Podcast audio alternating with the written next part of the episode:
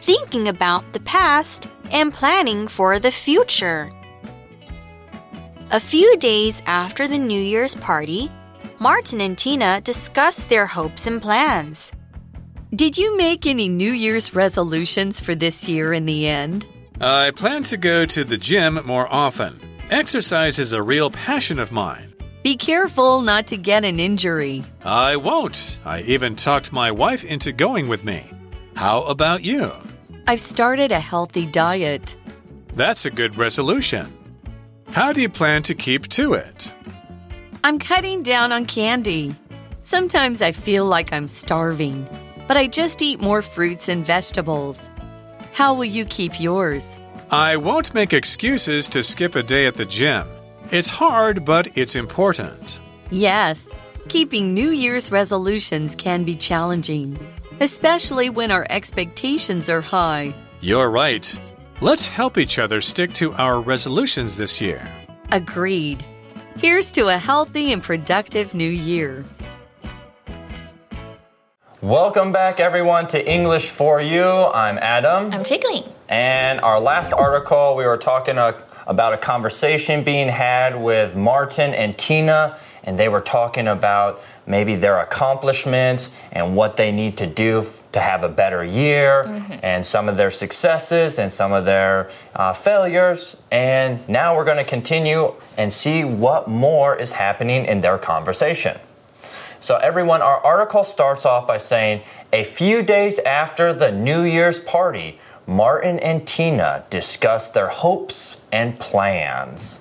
So, we see in that sentence discuss. And discuss is a verb, it basically means this is talking to share thoughts, ideas, and to understand different viewpoints on a topic.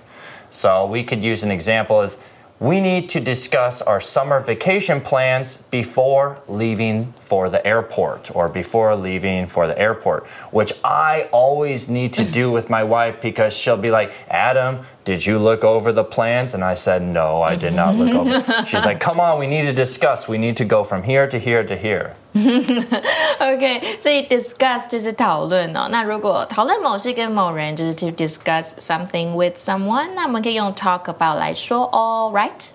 And, like, do yeah. you like you can say I want to talk about something with you. I want to discuss something with you. Yeah, I would say when you say discuss, at least as a uh, native speaker, when you're like, "Hey, I mm-hmm. want to discuss something with you," it is almost more important. Is something is kind of more important just deep. than yeah, more mm. deep than to say, "Hey, let's let's talk about something." Mm, it's more uh, casual. Yes, exactly. And so let's see what they are discussing, what Tina and Martin are discussing. So Tina says. Did you make any New Year's resolutions for this year in the end? And what does that mean? So, means what happened at least or after everything else. OK，所以 in the end 就是最后，and then Tina 就问了 Martin 说：“哎，那么你最后没有替今年定下任何新年的目标吗？Resolution 啊，resolution 就是决心，所以呢啊，你下决心去做什么事，就是 make a resolution to do something。所以新年的目标我们叫做 New Year's resolutions。Ah, New Year's resolutions. Yes, I need to make New Year's resolutions. Uh, but Martin then says, I plan to go to the gym more often. He says, Exercise is a real passion of mine. And then there we see the word passion, which is a noun, and it means really liking or caring about something a lot, to have a deep interest in something. So for me, an example would be cooking has been a passion of mine ever since my mom taught me how to cook. Oh, so passion is what you love，就是你的热情、你的兴趣。所以 something is a passion of mine 指的就是某事是我的热情。所以你可以说 cooking is a passion of yours，or traveling is a passion of mine。那你当然也可以说 to have a passion for something。那它的形容词是 passionate。比如说，the crowd were carried away by his passionate speech。这边的 carried away 指的就是很 兴奋，然后失去控制哦。So right now we know that Martin plans to go to the gym more often. That's right. He's passionate about it, and it's a big passion of his. So then Tina says.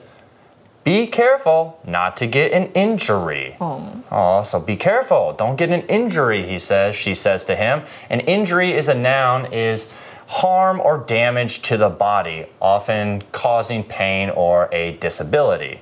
So, oh, oh, I can't go to work today. I'm injured. Oh no, okay, I have to walk away. But an example mm -hmm. would be I suffered an injury when I was playing basketball last month. Mm. My ankle twisted and I had trouble walking on it. Injury 就是伤害或者是受伤，头部的受伤，a head injury；脚部、腿的受伤，a leg injury；或者是手臂，an arm injury。那这个字是来自于动词 injure，它就是伤害、受伤、损害。那当然不只是身体上的受伤，损害到一件事情、一个地方都 OK。比如说，this incident could seriously injure the company's reputation。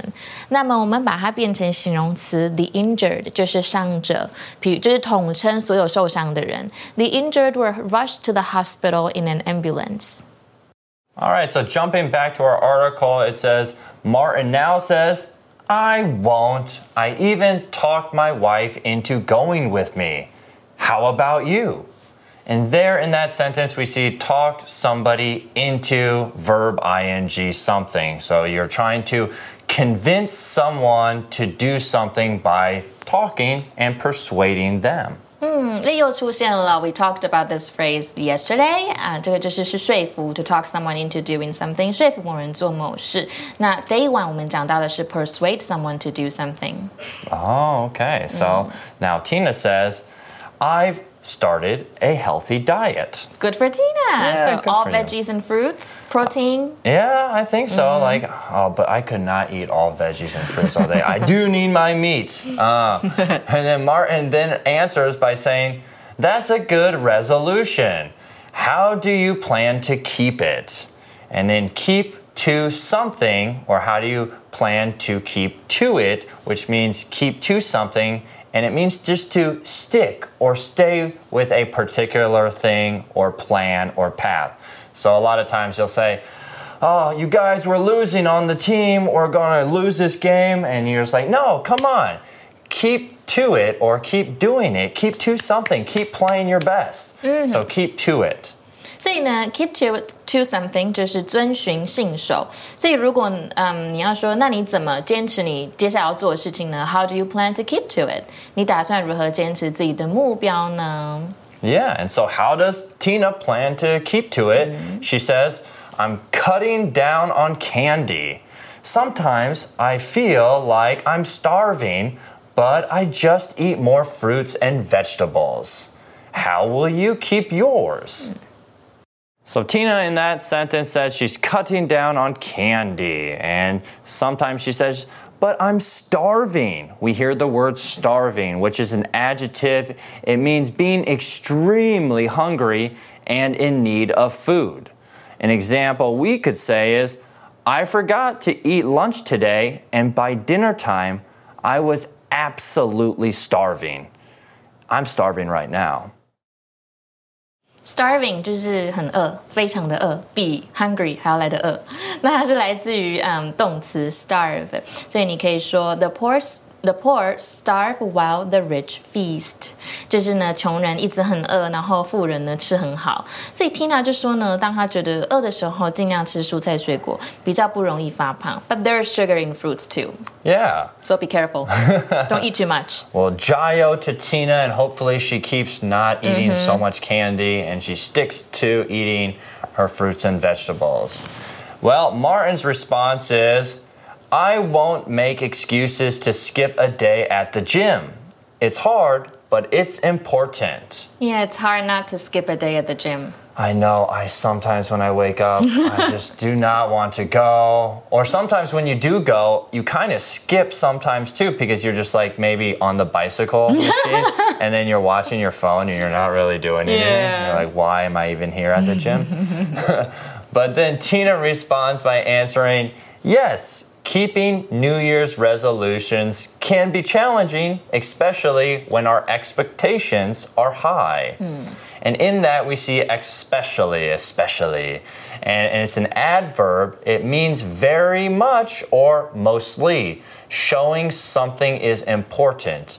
It is used basically, you guys, to emphasize something. So, an example would be I like playing all types of video games, but I especially like fighting games. Okay, so especially 就是特别是，尤其是。So what is the difference between especially and specially? Usually, especially we use it to talk about specially. We use it to talk about the specific purpose of something. 它就是有特意专门的。But especially is more like particularly. But sometimes we can also use especially for um, the specific purpose of something. 但通常呢，especially 是指专门的意思。所以我可以说，嗯，I love flowers, especially roses，或者是呢，the ring was specially designed for her，所以 specially 是特制、特定为她设计的。那像我们刚刚讲的，especially 呢，当尤其也可以当特定的意思。那我们又要看到名词 expectation，这是期望的意思。所以要坚持新年目标会有挑战性，特别是你有很高的期望的时候。So, in that sentence, Tina was talking about an expectation. Sometimes we set our expectations too high. And expectation is a noun, it means what people hope or think will happen. So, an example would be everyone, the movie we saw last week didn't meet my expectations. It was disappointing. So, the movie was not what I hoped it to be. It was disappointing. It did not meet my expectations. 所以呢，去符合谁的期望，就是 to meet one's expectations。嗯，它的动词是 expect，所以有一个片语叫做 only to be expected，代表的东西是你有预料之中的。比如说，a little nervousness is to be expected when you are starting a new job，或者是你今天 pregnant，你今天 pregnant 就是你怀孕了，你也可以说 be expecting a baby。比如说，it's hard work moving house when you're expecting a baby。 It is, yeah. You have to, you have to call oh. everyone, aunts and uncles, grandma mm-hmm. grandpas. Hey, help us with the baby. Mm-hmm. Um, but then Martin responds by saying, "You're right. Let's help each other stick to our resolutions this year." And so he's telling her to stick to something, and we see stick to something means to keep doing it and not to give up. Hmm. 所以呢，嗯，就是遵守啦，stick to。那我们通常都说 we should stick to our plan，或者是我们今天讲的，嗯，resolutions 或者是 goals 都 OK，就是你遵守这一些。所以这一年就让我们互相帮助，坚持达成我们的新年目标吧。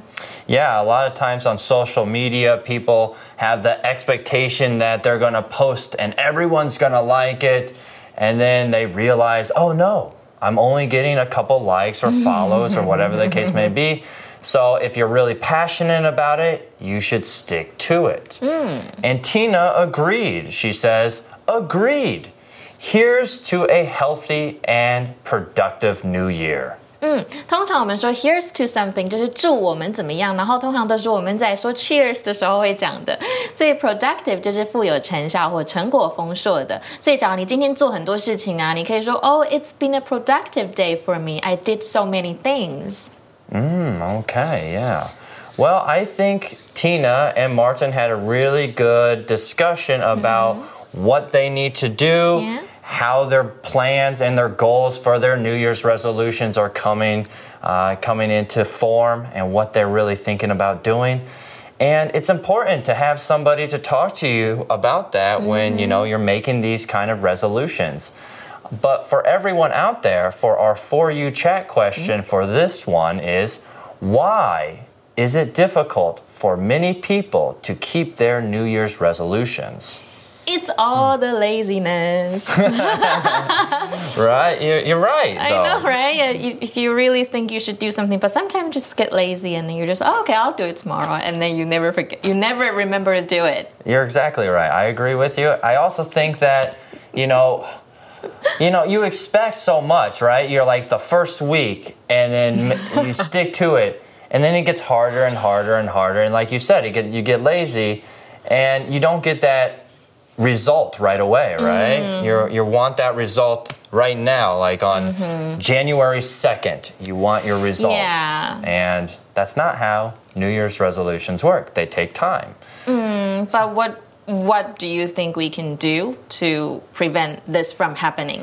Ah. I think you can write a schedule or with everyone with their cell phones have a reminder, you know, mm-hmm. have a mm-hmm. bell on their phone that, you know, hey, try to get it done today or uh, just you know a friendly reminder that this is your New Year's resolution and stick to itness. Or maybe think about how great you will feel when you've actually accomplished something that you really want to do. Right, So, like, if yeah. you want to lose weight, well, think about how many beautiful clothes you'll be able to wear. and then you are going to do your job. Not the health issue, just the beautiful clothes. Oh, hello. but yeah, you're right. I agree with you. And I also think maybe having a group of people together in your New Year's resolution, that could help you, you know, because a lot of people like competitiveness, right? Mm-hmm, mm-hmm, Who can mm-hmm. win? And so if maybe you have a couple or more people, that might help you with your goals. Mm. So for you guys, Think why is it. it difficult for many new people or for many people to keep their New Year's resolutions? Ask your classmates and see what you can do to keep yours. My name is AJ, And I am Chickling. and we'll see you next time. Bye bye. Vocabulary Review Discuss. If you can't meet the due date for the project, please let me know and we can discuss it. Passion. Rebecca has a passion for reading. She finishes many books every month. Injury. George was so lucky. He didn't get any injuries in the terrible car accident. Starving. I was in a hurry today, so I didn't eat breakfast or lunch. Now I'm starving. Especially. Jack loves Marvel movies, especially Captain America the Winter Soldier. That's his favorite. Expectation. Greg's dish didn't meet the judge's expectations, so he didn't reach the next round of the cooking show. 智慧小补帖。 Resolution Productive